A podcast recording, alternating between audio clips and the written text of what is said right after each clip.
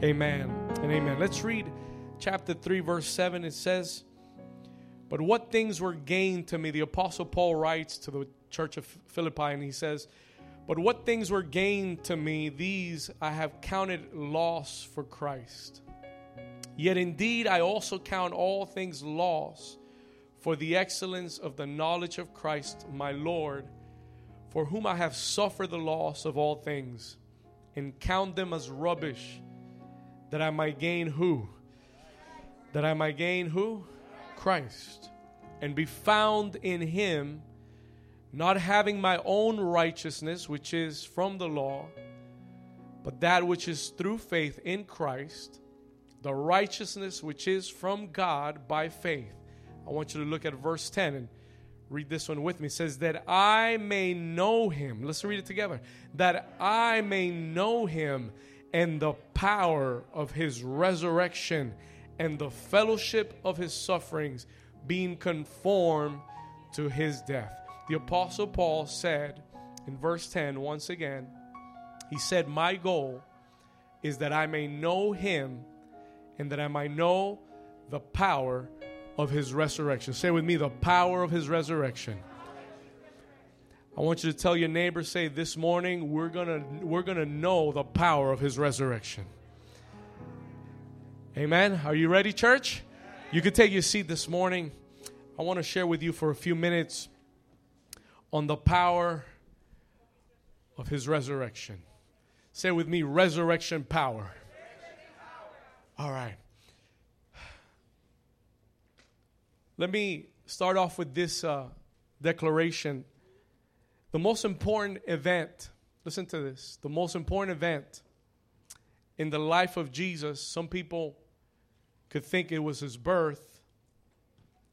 Maybe some would say it was his crucifixion, his death on the cross. But the most important event in the life of Christ was his resurrection. And I'm going to explain to you why in just a second. There is a there's a text with the apostle Paul, 1 Corinthians. If you can write this text down.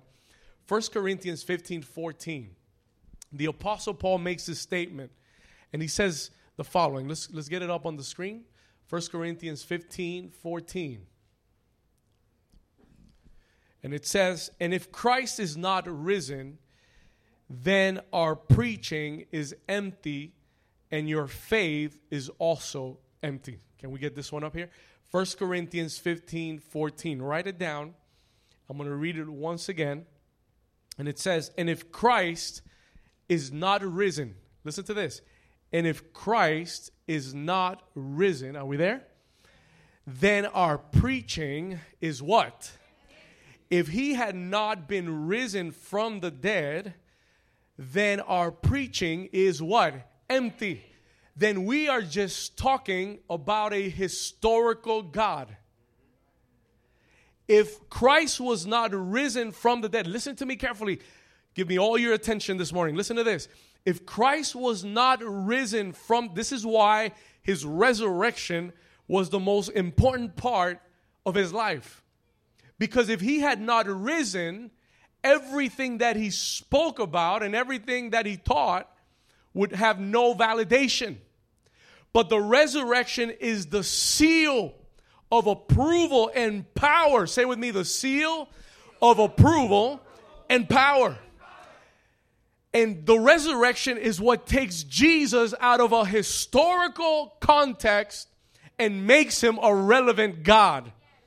See, we can read a, a lot about different uh, religious leaders, and we could read a lot about other religions and philosophies. But listen to this what makes Jesus and what puts Jesus above every single one of them is that he died, but he was resurrected from the dead. Can somebody give him a straw if you believe it? Do you know that in our faith decree, the Apostle Paul says that if we confess with our mouths that he is Lord and that he was raised from the dead, do you know that that is part of our faith statement? That we must confess that God raised him from the dead. Why, Pastor? Because the resurrection is the seal. I want you to write that down. It is the seal of approval and power and it places Jesus above every leader, philosopher, upon every religion, religious belief that there is. Because it is the demonstration that everything that Jesus preached and taught is true and it will be fulfilled. Had Jesus not risen from the dead, listen to this, he would just be a historical figure. Are you here with me? Had he not been risen from the dead, we would be talking about a historical God. Oh, he did great things. Oh, he healed the sick. Oh, he did marvelous things in the past, but he died. And that's it. But at the moment that Jesus resurrected from the dead, everything that he spoke about, everything that he demonstrated, everything he taught now becomes relevant for today. He becomes a God of the now. He's not a historical God. He's a God of the present time. He's the God for today. He's the God for now. He's the God for your destiny, for your future. Somebody say amen. Come on, if you believe it, tell your neighbor, say, He is alive. Listen to this. It is what takes him away from being a out of being a historical figure and puts him in the present as a powerful and living God. Powerful to do and fulfill everything that he said he would do. This is why when Jesus rose from the dead, he appeared to his disciples in Matthew 28 18. And he said these words, write this text, Matthew 28 18.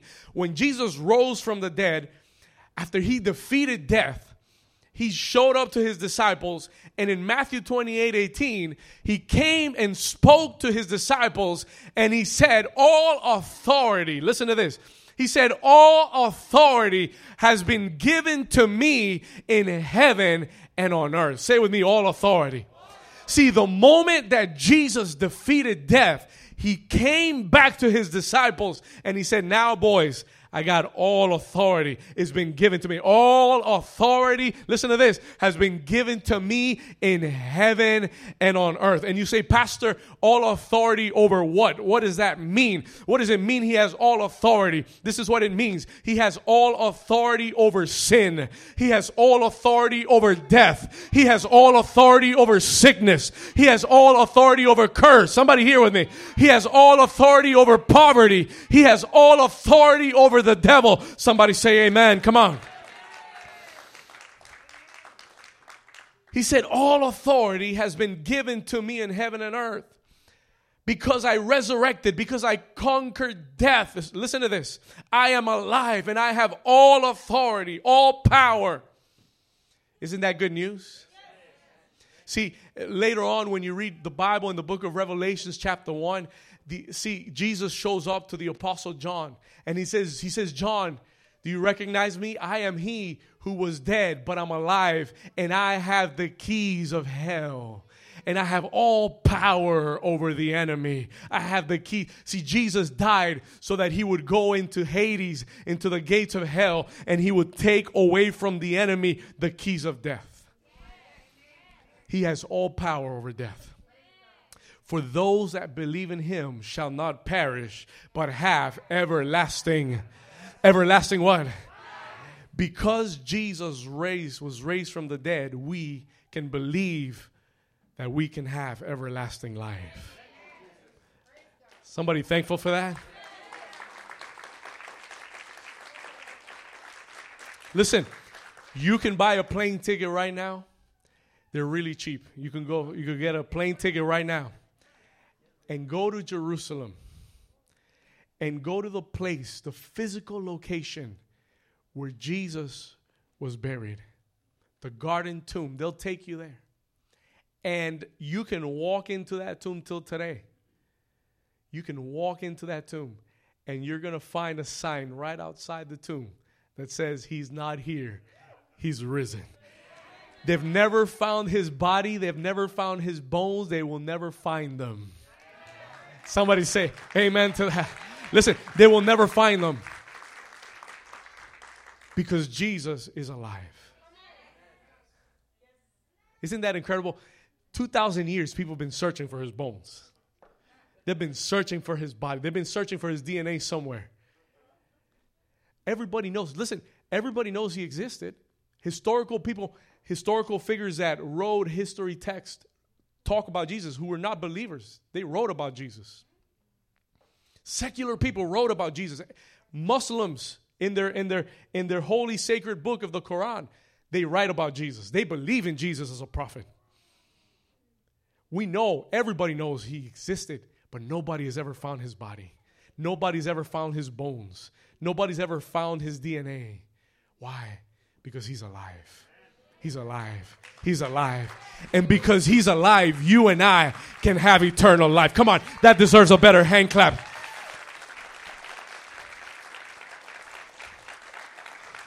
The good news is that the same power that raised Christ from the dead, the same power that raised him from the dead, is available for you and for me today. Listen to me carefully. The same power that raised him from the dead is available for your life and for my life. This is what the scripture teaches us. This is what the apostle Paul said in Philippians chapter 3 where we started reading this morning. He makes he makes this powerful statement. The apostle Paul says, "I long to know him." I, am giving my life. I've Paul, Paul says, I've given my life to know Christ because I want to know Christ. Let's go to Philippians 3:10 once again. He says, I've given my life that I may know him. I've, I've turned things down in my life because I want to know him. But then he adds something else. He says, and to know what else? The power of his what? There is something that Paul says here that it is real, that's real powerful. He says, not just to know Christ, because a lot of people know Christ from a from a theoretical standpoint. But he says, I don't just want to know about Christ. I want to know him. And there's something else. I want to know the power of his resurrection. Say with me, the power of his resurrection. And I want to tell you this morning that there is a power called the power of resurrection. There is something that Paul desired to know, and it was the power of resurrection. You say, Pastor, what does it mean? What does that mean? Listen to me carefully. Many believers have stayed at the experience of knowing Christ at the cross most people are familiar with knowing Christ at the cross. We all met Christ at the cross. Those of us that came from, uh, you know, Catholic backgrounds, we were raised seeing Christ on the what? That's how we. That's how we met Christ. We saw Christ hanging on a cross, and that is part of our experience. That is where we meet Him for the first time. It is at the cross where we meet Christ and where our sins are forgiven. But the problem is that most believers, listen to me carefully, most Christians stay at the cross. Most believers stay at the experience of the cross where Jesus forgives their sin. And so you see them always going back to the cross to ask for forgiveness. You see them always going back to the cross to, to, to say, Lord, forgive me, and Lord, give me your love again. And they live a cycle. Listen to me. They live a cycle, a, a repetitive cycle of always falling uh, and asking God for forgiveness, always falling and asking God for forgiveness because they've stayed at the cross. And there's nothing wrong with the cross. That's where we all need to start. That's where we all meet Jesus at first. But there is an experience. The Apostle Paul says that there is an experience that goes beyond the cross because he was crucified on Friday, but on Sunday he was risen from the dead. There is an experience that goes beyond the cross, and it is the experience of the resurrection. See, we are not, we, we, we have not been called to live at just living at the cross we have been called to live a resurrected life, an empowered life, a resurrected life. Come on, say that with me. Say, God called me. Say, God called me to live a resurrected life. How many of you want to live a resurrected life? I want to tell you what it means to live a resurrected life. A, a, resurrected life is a life of power. That's why Paul said the power of his resurrection. And, and, the, and the Holy Spirit gave me a phrase some years ago that I want to share with you. Uh, write this down if you can, because this is going to help you understand this message. Write this down. This is a powerful phrase. The cross is where we meet God, is where we meet the love of God. Write this down. The cross is the demonstration. Write this. The cross is the demonstration of God's love. We all must meet him at the cross. We all must meet him at the cross where he died for us, where he paid for our sins. So the cross is the demonstration of God's love. Write this down. But the resurrection is the demonstration of God's power. Are you here with me? There is a transition that needs to be made. See, the cro- once again, the cross is the demonstration of God's love. If you want to find the definition of love, look to the cross. There is no greater love than this. If you want to find the definition of love, look to the cross that someone would give his life and pay for your sins, that is the greatest demonstration of love. But the greatest demonstration of power, you've got to look to the resurrection. When someone who was dead, physically dead, the power of resurrection rose him from the dead. Now, I've got good news for you. That same power is available for you that same resurrection power can take you beyond the cross and can bring you into a resurrected life. I, I, it saddens me that a lot of Christians don't understand this. It saddens me that a lot of Christians come to know Christ and they remain bound by their old nature. It saddens me that a lot of people come to know Christ and they are oppressed and they are depressed and they are struggling with sickness and they're struggling with poverty and they're struggling with sin. But when you come to know the power of resurrection, there is a power that goes in the inside of you that brings you out of the grave, that brings you out of sickness, that brings you out of poverty, that brings your marriage from being destroyed and puts it back together. It is the power of resurrection. It brings your body back to life. Is somebody here with me? It brings your dreams back to life. It brings your hope back to life. It brings your, your vision back to life. Your ministry comes back to life. Somebody shout hallelujah. Come on, somebody shout hallelujah. God brought you in here today because He wants the power of resurrection to operate in your life this morning. He brought you in here today because He wants to take you down from the cross and He wants to take you out of the grave and He wants to raise you with Christ to heavenly places. He wants to sit you with Christ this morning. Somebody shout, Amen. Come on, give the Lord a strong hand clap this morning. I don't want to stay at the cross.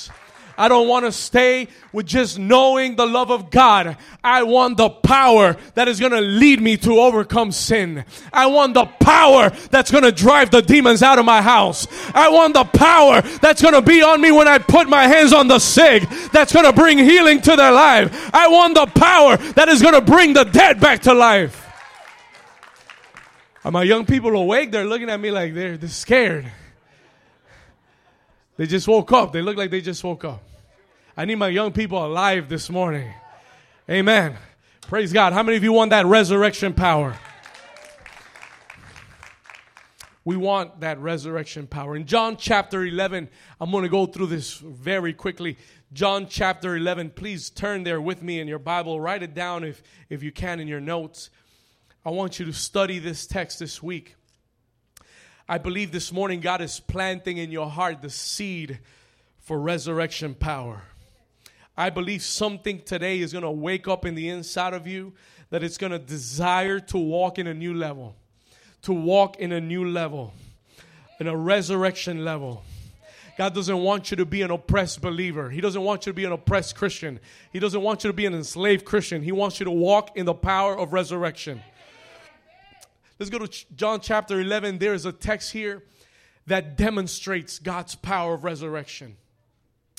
There's a text in John chapter 11, most of you are familiar with. The Bible talks about a man named Lazarus. And if you live in Miami, there's a lot of Lazarus. So you know what I'm talking about. Amen. Uh, you know what I'm talking about. So this was Lazarus. And the Bible says that Lazarus had died. And four days later, Jesus shows up. Lazarus was a friend to Jesus, his family was a friend of Jesus. And they had told him that Lazarus was very sick and Jesus purposely stayed a few more days. And the Bible says that he had died. Four days late, four days later, Jesus arrived in Bethany. And in John chapter 11, verse 21, uh, Lazarus' sister Martha comes up to Jesus and she said to him, She said, Jesus, Lord, if you had been here, my brother would not have died. If you would have been here four days ago, this situation wouldn't have happened. If you would have showed up sooner, I wouldn't be dealing with this today. I don't know if you found yourself in that type of situation. I don't know if you've ever been in a situation where you say, God, if you would have done something before, this wouldn't have happened. Maybe there's a situation today in your life that, like Martha, you are looking at impossibilities. You are looking at something that has died you are looking at a situation where you think it's too late for God to do something. Is somebody here with me? Maybe you came in this morning Maybe it's in an area of a relationship, or it's in the area of your family, or it's in your health, a sickness that is too far advanced, or maybe it's a business that has that has gone in bankruptcy and is already dead, or maybe it's your marriage that is falling apart. I don't know what your Lazarus is, but like Martha, many of us here this morning have said, God, it's too late. If you would have showed up before, maybe something could have been done, but now it's too late. Jesus answers in verse 23. Let's go to verse 23. And Jesus says to her this word. He said to her, Your brother will rise again. Jesus looks at Martha and he says, Your brother will rise again. And I came here this morning from the Lord to tell somebody these words. I don't know if it's your family. I don't know if it's your business. I don't know if it's a relationship. I don't know if it's a dream. I don't know if it's your health, but I came to tell you from the Lord, your brother will rise again.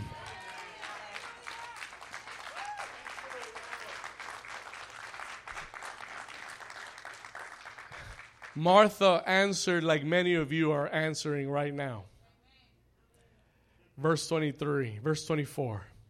She said, Oh, yes, Lord. Amen. Easter Sunday. I believe it. One day in the resurrection, he will rise again. Because that's the religious part in us that believes that maybe one day, yes, it could happen. Yes, she said, I know that he will rise again in the resurrection in the last day. In the future, sometime when you come back, you, he will rise again. But Jesus says in verse 24, listen, verse 25, I'm sorry. He says these words, these powerful words. Jesus said to her, I am the resurrection. You're talking about a day that is coming when your brother will rise again? No, girl, listen to me. Listen to me, sister. Sister Martha, listen to me. I am the resurrection. Listen to me, Sister Martha. The resurrection is not a day, the resurrection is a person.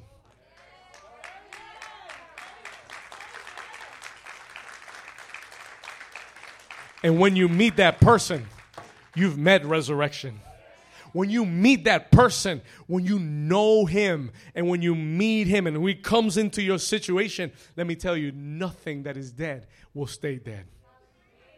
So he says to her, I am the resurrection, I am the life, and he who believes in me, though he may die, he shall live. And he gives her a key. He gives her a key. He says, Martha, key number one, I am the resurrection. Don't get it wrong. Don't get it twisted. I am the resurrection and I am the life. Don't wait for a day.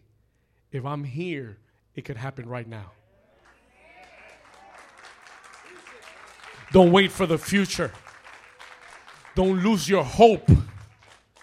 Don't think about it religiously. I am the resurrection. I am here. And then he says to her, then he says to her, He who believes in me, and there's the second key. If you can just believe, if you can just believe, if you can just believe, if you can just believe. He said it later on. He said, For those that believe, nothing shall be impossible. If you can just believe. God brought you in this in here this morning to bring faith back into your heart so that you could believe again. So that you could believe again. He said, if you would believe, if you would believe, if you would believe that your children would come back to the Lord, He will do it. If you can believe that He can heal your body, He will do it. If you can believe that He's a miracle working God, you will see a miracle working God. Somebody say amen. I'm getting close to the end. Look, he says, verse 25, he says, I am the resurrection, I am the life. If you can believe, if you can believe, if you can believe, you shall live. Let's go to verse 39. I'm going to jump to verse 39. Because in, in John 11 39, Jesus gives Martha a commandment and he says, Take away the stone. Lazarus had been buried already. Jesus says, I want you to take a step of faith. I want you to take a leap of faith. A lot of times we say, Yes, I believe, Lord, but we're not willing to take a decision, to make a decision, or to take an action that goes according to our faith. This morning, I want to tell you make sure that your decisions, that your actions go according to your faith. If you believe that He can do it, then move the stone. See, Jesus was the one that was going to raise Lazarus, but He lets you roll the stone. Martha was not going to raise Lazarus. All he was asking of her was take a step of faith. All he and, and somebody this morning, God is telling you, all you need to do is take a step of faith. The devil's told you is over. The devil has told you there's no hope. The devil's told you it's done. The Lord says, roll the stone, baby, and I'm going to show you resurrection power.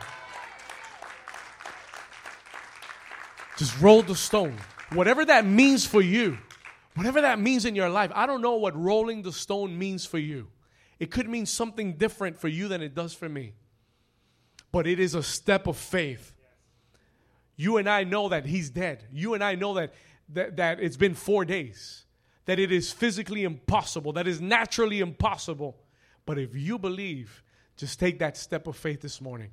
And I want to challenge you that as you leave this morning from this service, that you would leave with this word in your heart saying, hearing God saying to you, roll the stone. Because if you would roll the stone, you would see my resurrection power. Somebody receive that word? And then he adds something, verse 40. Let's go quickly. Verse 40. We're, I'm about to close. Verse 40. Let's go there quickly. John 11 40. And Jesus said to her these words He said, Listen, Martha, did I not tell you that if you would what? If you would what? Believe, you would see the glory of God. People out there say, seeing is believing. That's a common phrase. Seeing is believing. Show me and I believe it. If you show me, I'll believe it. Jesus says, no, no, no. It's the other way around. If you believe it, you will see it. If you believe it, you will see the glory. The glory is when God operates in your life without your intervention. He said, If you would only believe, you will see my glory. Somebody say amen to that. Would you do me a favor? Can you close your eyes and just lift your hands for a moment? Close your eyes and lift your hands for a moment. The power of resurrection is here. I'm going to ask everyone in this house for a moment, just close your eyes lift up your hands.